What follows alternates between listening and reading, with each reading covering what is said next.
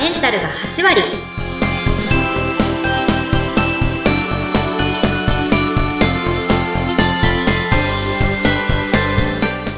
いらっしゃいませ、吉家の旅子先生です。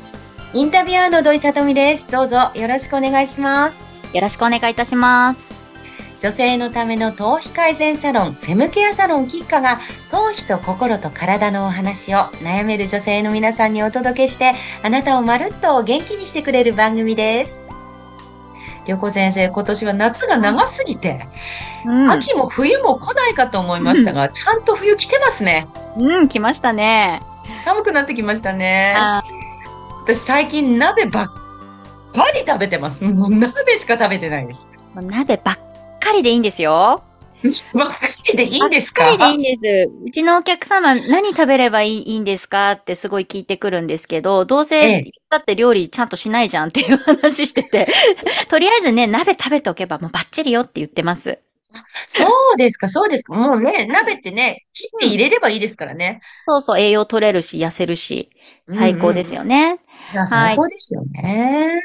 今日はもう寒くなってきたこの季節に注意したいことをお伝えしていきますね。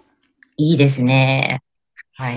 まあ寒いので、まあ冷えは万病のもととは、皆さん、これはね、ご存知だと思ってるんですけど、うんうん。っていうお話からしていきますね。確かに、冷えると、まあ、あの、そもそも足とか手先が冷えると、不快だっていうこともありますけど、うんうん体全体にとっても良くない気がしますね。そうですね。まあ万病のもとなのは分かってるけど、まあ何をしたらいいのかって思うと、まあ皆さんレッグウォーマー使ったりとか、カイロで温めたりとか、そういうことは、まあパッと思い浮かぶことだと思うんですが、はい。まあまず、冷やすと、いろんなところが、まあ、うんと、例えば、良くない、良くないんですけど、免疫が落ちてしまったりとか、うん。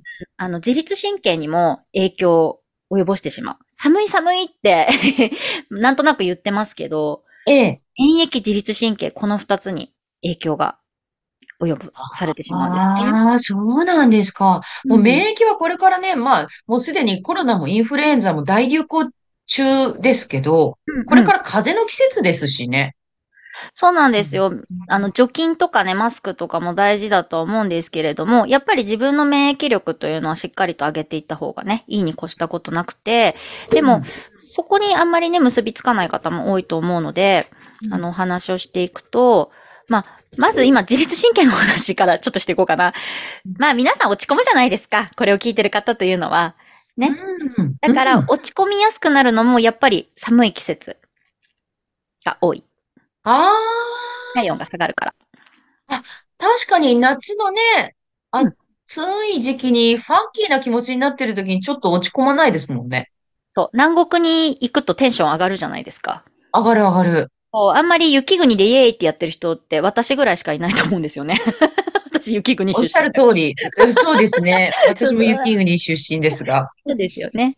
ええそう。それでなんか、なんでこう、北に行くと、ごめんなさい、私北の人間なんで言えるんですけど、こう、北に行くと、こう、ちょっとこう、落ち込みやすくなっちゃうというか、元気なくなっちゃうのかなと思ったら、土井さんもね、ご存知だと思うんですけど、日照時間の関係ですよね。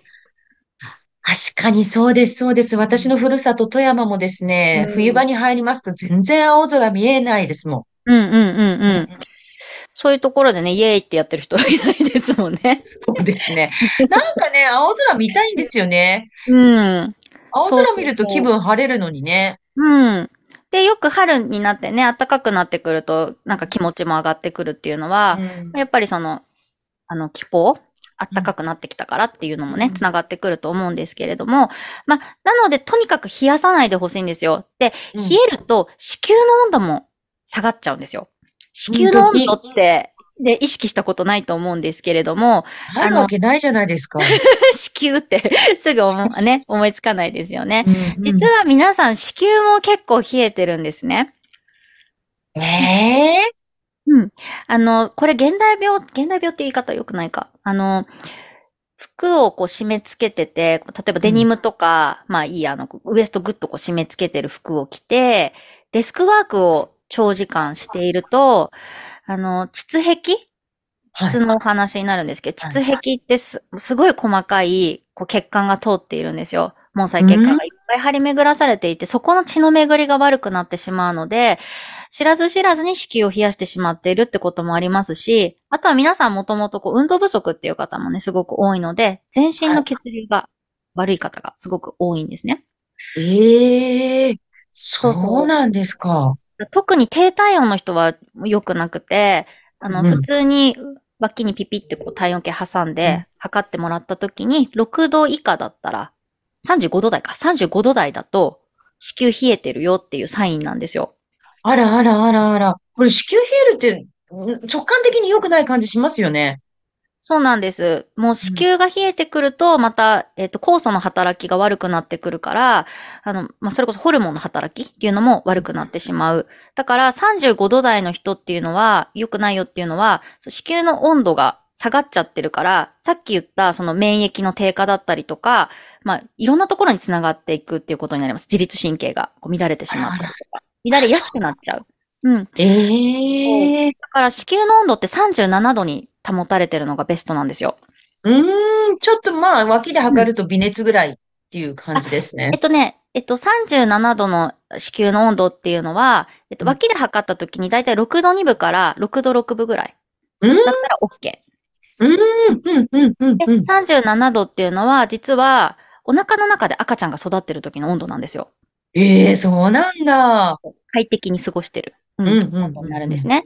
うんだからまずご自身が低体温じゃないかっていうのを必ずチェックしておいてほしい。うん。うーん。どうでしょう、皆様。ご自身の体温大丈夫ですか？そう、だから、まあ何をやるかというお話になりますと。そうですよね。はいちょっとね、ドキッとしてる方に向けて、やった方がいいことあれば教えてください。まず簡単に運動ですね。運動。運動か。結局運動なんですけど、これもね、じゃあジムに通えばいいですかって言ってくるんですよ。うんうんで、まず、じゃあ階段普段使ってる一駅歩いてるまあ、まず歩いてるか確認して、まあ、歩いてるっていう方だったら、まあ、ジムもいいんじゃないとか、ヨガでもね、まあ、いいんじゃないとかって言うんですけど、そもそもね、階段も使ってないし、歩いてないしって言ったら、ジム続かないじゃんって言ってるので、確かに、鋭い。そうそうそう。だから、ガツガツトレーニングとかしなくていいんですよ。とにかく毎日、まあ一番簡単なのは歩くこと。うん。確かにね。歩くのってだって、あの、むしろ交通費得しちゃいますもんね。得しちゃう。で、有酸素運動だし。いや、ほんとほんと、景色も変わるから、気分もね、変わるし。私、たまにね、東京駅から渋谷駅まで歩きますよ。やばい。すごい。だから若く見えるんだ。もうね、ほん、楽しいですよ、歩いてると。もう、そう。どんどん良くなってくるし、であちこちね、見るとね、ああ、ここの木が、色が変わってきたなとかね、あ、ここに新しいビルできてるじゃん、今度来ようとかね、あ、素敵なカフェとかね、見つかるし、面白いからね、おすすめしたい。ね。有酸素運動にもなりますし、やっぱりね、運動を普段日常的に取り入れてる方っていうのはね、見た目もね、やっぱりお若く見える方が多いんですよ。土井さんみたいに。あ、やだ、嬉しい。本当に本当に。そう、だからみんな、あの、自律神経が乱れてるっていうのは、日常的にね、酸酸素も不足しちゃってるし、まあ、それこそ血行不良っていう方もすごく多いので、まず歩くこと。で、ふくらはぎのね、血流も良くしていくといいので、あのまず全身の血流を良くするためには歩く。で、さらに、皆さん骨盤底筋っていう言葉を聞いたことありますよね？骨盤底最近筋。よく聞くようになりましたよね。いますよね。あの、うんうん産後になるとね、ちょっと緩くなっちゃうんですけれども、うん緩そくなっちゃうこをちゃんとトレーニングしていくこと。あれですよね。要は、お股、お股の部分ですよね。とお股です。お股。お股ですね。お、お股の筋肉ですよね。お股の筋肉です。お股の筋肉です。一生懸命、何言ってるんでしょう、私たち。なんかね、最近ね。そうで、いろんなトレーニングの方法があるんですけど、その骨盤底筋のトレーニングすると子宮の冷えの予防にもなっていくので、一番簡単なのが、お尻の穴とか、あの、内ももに力をグッてこう入れて立つだけでも十分トレーニングになるんですよ。あの、電車のつり革に捕まってる時とか。ああ、どこでもできる感じじゃないですか？できます、できます。キュッてうん。決めるだけなので。ですね。うんうんうん。特に産後の方とかもね、意識してやってみるといいんじゃないかなと思いますね。ね、産後は緩みますからね。緩みますね。ね。で、あとはどうしても。も疲れちゃってる時は、はいトレーニングとかね、歩くのもちょっとなーっていう方は、まあ無理して、あの、歩かなくていいので、あの、岩盤浴、あとは、まあ、よもぎ虫、うちでやってるよもぎ虫とか、あと、酵素、酵素浴か。酵素浴ってありわかります？米ぬか使った。ええ、ええ、くずみたいなところにこう埋もれる。そう。なんか温まるもの？うん。に、こうちょっと温めることができる施設に行って、リセットすればデジタルデトックスもできますし、うんうん。簡単に冷えもリセットできるので、まあ、できれば回数券とか売ってるんだったらもうそれ買って、もうちょっと月に2、3回通うとか、そういうのを意識してみると。気持ちもいいし楽しいかなと思いますね。うーん、自分へのご褒美時間みたいな感じで、頑張る感じじゃなくてね、ご褒美でだと思ってもまあまあ、でもね、それだけやってるっていうのはダメだよ。実際ね。あ、そうか。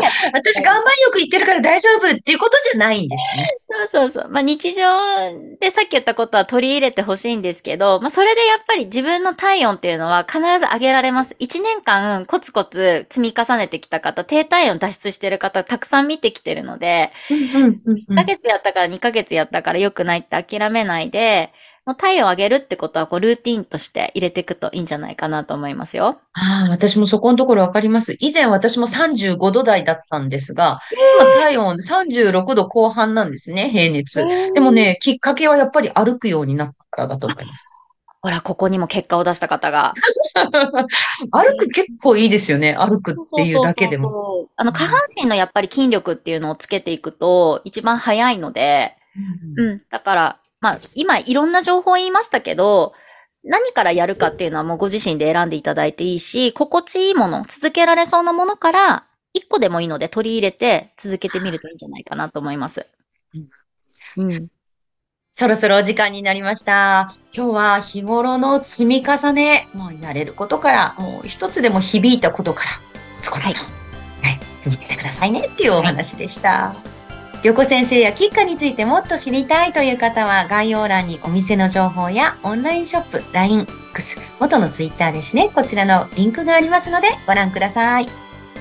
今日もご来店ありがとうございました。キッカの旅子先生と、ロイサトミでした。次回もどうぞお楽しみに。